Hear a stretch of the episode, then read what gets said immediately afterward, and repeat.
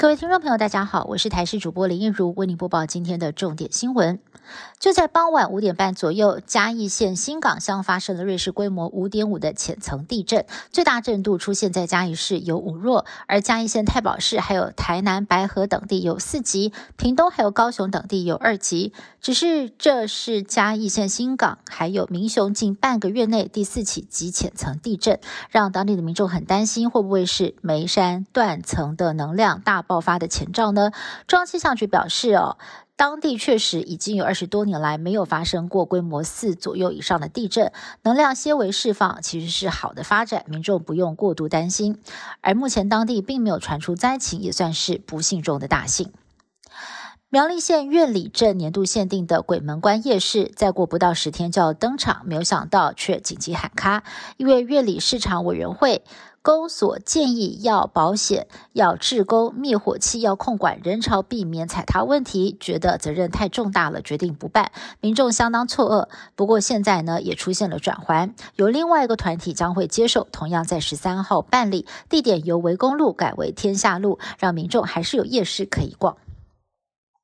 七月底之后，台风接二连三来袭，嘉义的牡蛎不只是产量受到影响，就连身形也变瘦了。业者说。鹅啊，要肥满回来，大概还需要两到三周的时间。虽然赶得上中秋节烤肉，不过恐怕价格也会调涨。双语教育崩坏了吗？有国小家长抛出了自己小孩的联络簿照片，在回家作业的栏位，竟然整篇都是中英文夹杂，用晶晶体来写。不只是页数用英文写，就连中文的“或”也写成了英文的 “or”。家长看了很生气哦，就说这写法是学校要求，希望提升孩子的英文能力。但是这样不中不英的双语教学，恐怕最后啊，两种语言都没有办法学好。中职富邦悍将在今天为有棒球情人之称的高国辉举办了隐退记者会，谈到退休的原因，高国辉说自己不管怎么样努力都没有办法恢复以前的身手了，想要把舞台留给年轻的球员。记者会的过程当中，高国辉没有落泪，但是最后队友林哲轩出现在记者会现场，送上拥抱的时候，让他再也忍不住泪水，两个人相拥而泣。第四十三届东协峰会五号在印尼首都雅加达登场。东道主印尼总统在开幕致辞当中重申，东协不会做任何强权的代理人。外界预期这次峰会将会聚焦讨论缅甸跟南海等议题，但是美国总统拜登、中国国家主席习近平还有俄国总统普京等重量级的领袖都会缺席，也让东协的重要性备受质疑。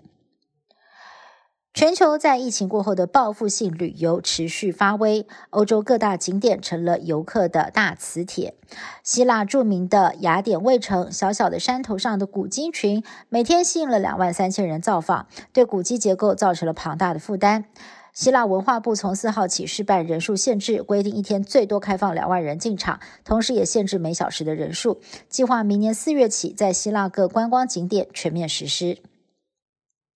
上周末，在美国内华达沙漠举行的年度活动“火人祭”受到突如其来的暴雨影响，现场满地烂泥，导致数万名参加者受困。四号，随着天气转晴，连外道路终于开放通行，密密麻麻的车流有如蚂蚁大军撤出营地。不过，有多达六万人留下来观看重头戏——焚烧人偶。今年的“火人祭”有喜剧演员克里斯·洛克，还有前超模辛蒂·克劳夫等多位名人参加。不过，历经了受困事件，大型户外活动的安全性也引发讨论。